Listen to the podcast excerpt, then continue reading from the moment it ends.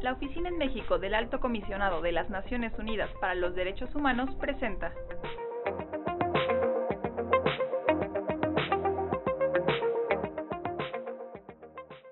Hola, ¿qué tal? Bienvenidos, bienvenidas. Mi nombre es Octavio Amezcua, soy oficial de Derechos Humanos y a nombre de la Oficina en México del Alta Comisionada de Naciones Unidas para los Derechos Humanos, le damos la bienvenida a Araceli Olivos, abogada experta en, en temas de derechos humanos. Gracias. Y a Andrés Díaz, consultor de Naciones Unidas, también experto en derechos humanos. ¿Qué tal? Buenas tardes. Pues bienvenidos a este espacio de reflexión y discusión. Gracias por acompañarnos. En esta ocasión estaremos hablando sobre el tema de acceso a la justicia para personas indígenas. Es un tema que ya eh, la oficina del alta comisionada lleva trabajando de años atrás en su trabajo de documentación de violaciones graves a derechos humanos y bueno que se ha visto cada vez más expuesto mediante visitas que ha realizado la oficina particularmente a entidades federativas con importantes porcentajes de población indígena y, y, en este sentido nos hemos encontrado con que el tema de acceso a la justicia para esta población pues es un tema fundamental que cruza varios temas de, sobre derechos humanos. En este sentido quisiera empezar preguntándoles a Araceli y Andrés sobre en qué aspectos el sistema de justicia consideran que existe discriminación estructural en contra de las personas indígenas. Muchas gracias. Pues, a ver, creo que justo la falta de acceso a la justicia o la discriminación dentro del aparato de procuración, administración de justicia, atraviesa ambos ámbitos, el ámbito individual de la persona indígena frente al sistema de justicia y el aspecto colectivo también, es decir, de pueblos, comunidades más concretamente que tienen que enfrentarse al aparato estatal desde diferentes perspectivas.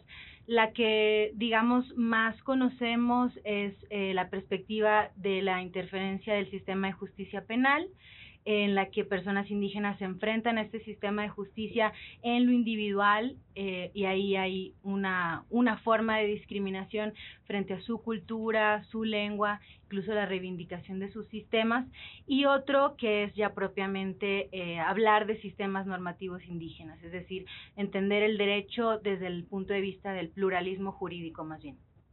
Sí, y en esta, en esta visión del pluralismo jurídico creo que es necesario atender a que la discriminación que hoy viven las personas y poblaciones indígenas lleva 500 años o más. Entonces, hemos conocido las diversas etapas que de un país como México, pero en general países en América Latina han tenido respecto a las poblaciones indígenas y cómo de alguna manera se les ha querido incorporar, entre comillas, a la vida nacional. De hecho, este es un término que también puede estar en mucha tensión con los derechos indígenas, la nación.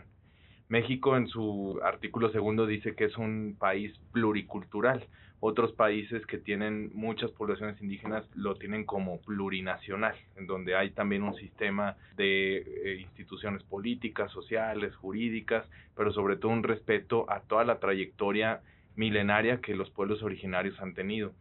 Y en México ha habido un, una experiencia de también, entre comillas, unificación, digamos que data de hace unos 100 años, 80 años más o menos, en donde se les ha querido meter en esta idea de que todo México son ellos también y todos somos mexicanos, en una idea de mexicanidad, pero que también está dictada desde el centro, desde el poder, desde el, eh, los sistemas. Entonces, cuando no se reconoce que el, cada población indígena tiene, representa también otro tipo de instituciones políticas, jurídicas, culturales y que tienen también este derecho que también ha sido señalado en las convenciones, como en la Convención 169 de la Organización Internacional del Trabajo, pues entonces estamos dejando de considerar las perspectivas que desde ahí existen. Es decir, una cosa es pensar que este territorio que hoy llamamos México, del río Bravo hasta el río Suchate, es una unidad nacional y otra cosa es pensar que existen desde hace mucho tiempo diferentes grupos que han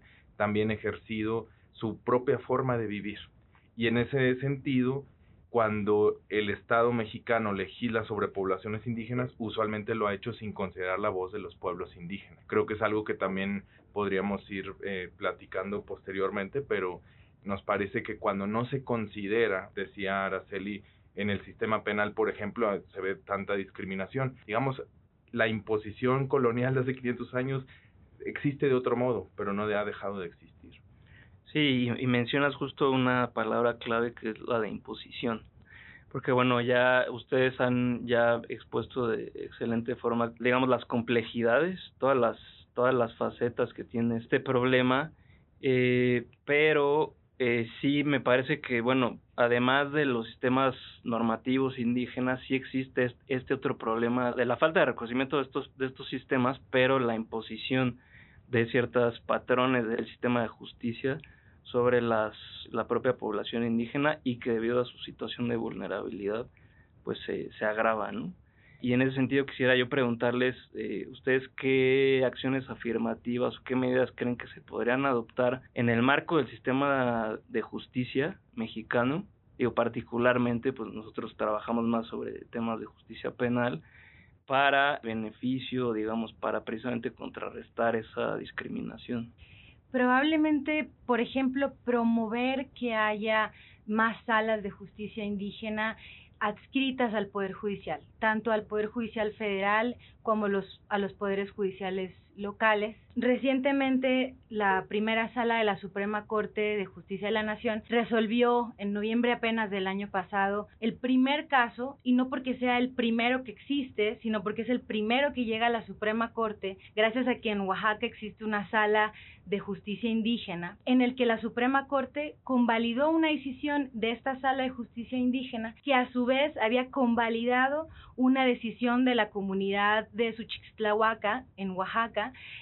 en la que se habían resuelto un conflicto penal, es decir, de personas pertenecientes a la comunidad que por un conflicto interno se les habían impuesto penas, ¿no? medidas que acá en, nuestro sistema eh, a veces son privativas de la libertad o hay multas, ¿no? También hay ya en el nuevo sistema pues reconciliación, diversas formas de reparación del daño a las víctimas. Y en la sala de justicia indígena en Oaxaca, por primera vez fue el primer caso que esta sala resolvió, se convalidó ese sistema.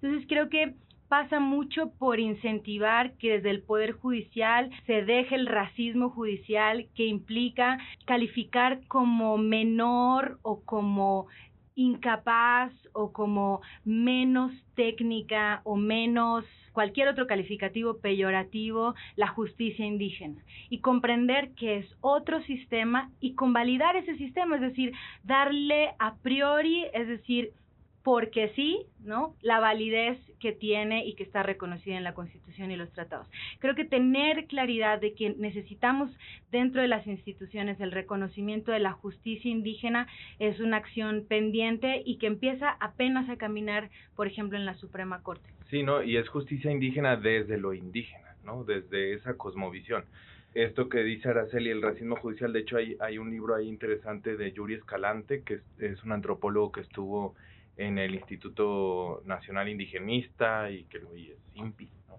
este, del racismo judicial y decía cómo los eh, casos que se les delegan en dado caso a la justicia indígena, a la jurisdicción indígena, únicamente son en materia penal y en casos que son bajos o de poca, eh, de poca monta, ¿no? Entonces, no están presentes en otros esquemas de la vida y del derecho nacional, no está presente esa visión.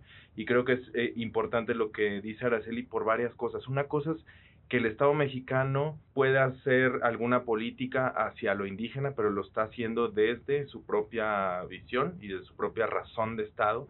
Y otra cosa es situarse en un plano de una horizontalidad jurídica, y eso es lo que le llamamos pluralismo jurídico, donde existen y coexisten varios sistemas. Entonces, me parece que una de las eh, medidas afirmativas que también es muy importante a raíz de varios casos que se están dando, este que menciona Araceli en Oaxaca es uno, conocemos otro caso en Jalisco donde ni siquiera estaba reconocida una población indígena y, y también hicieron una decisión que en el sistema mexicano puede ser una decisión que violente algún derecho de propiedad, pero que, bueno, en fin, a lo que voy es la coordinación. Se necesitan acciones de coordinación entre sistemas.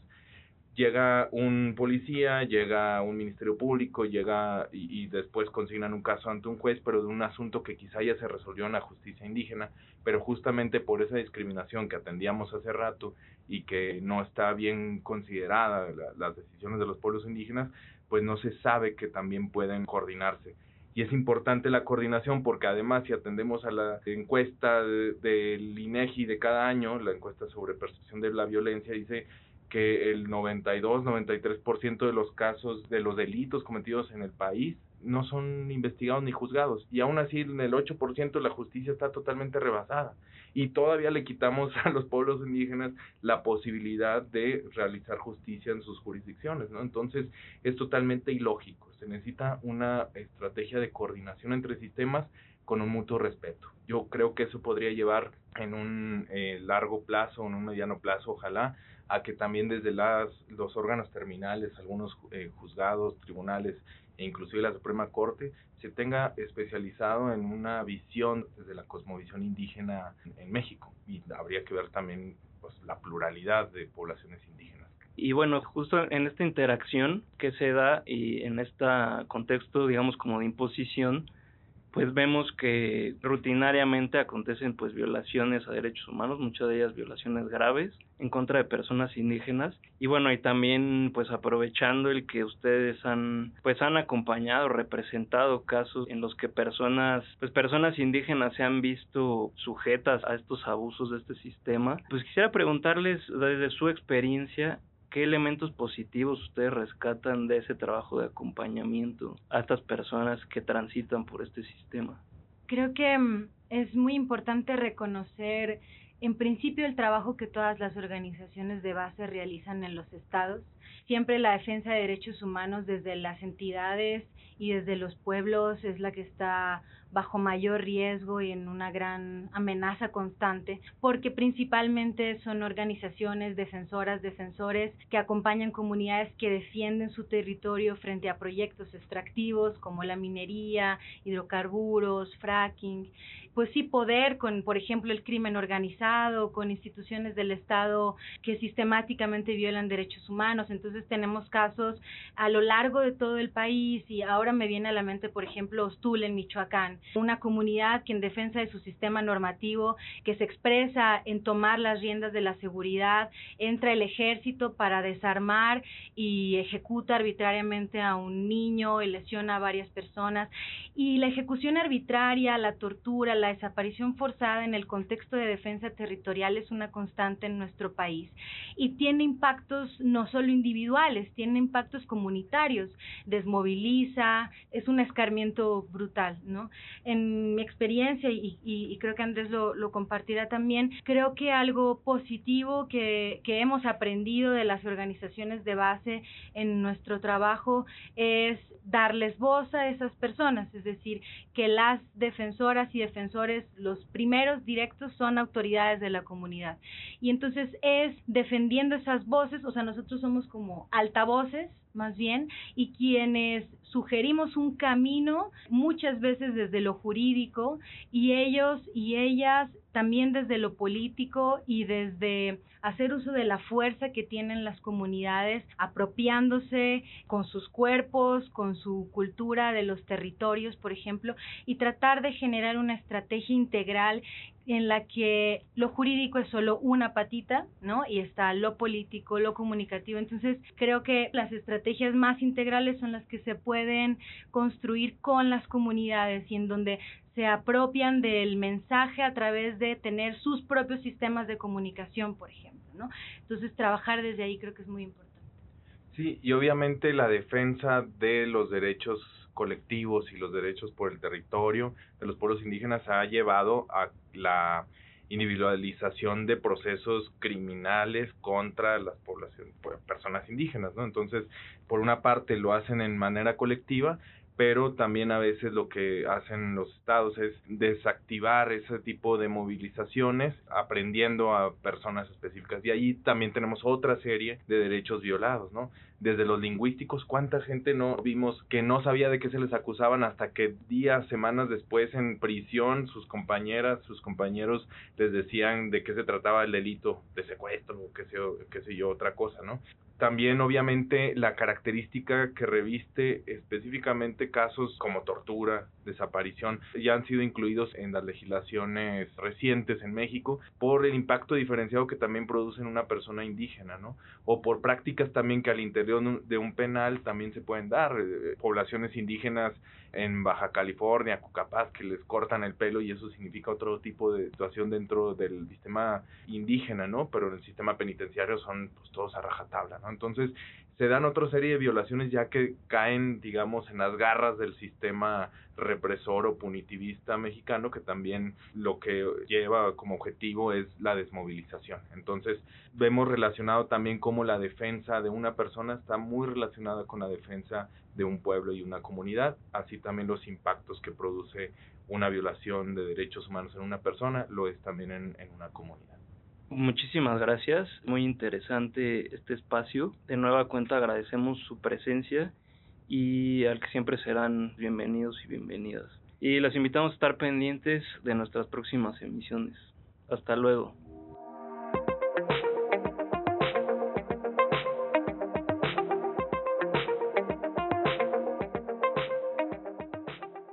Esta fue una producción de ONUDH y Sinu México.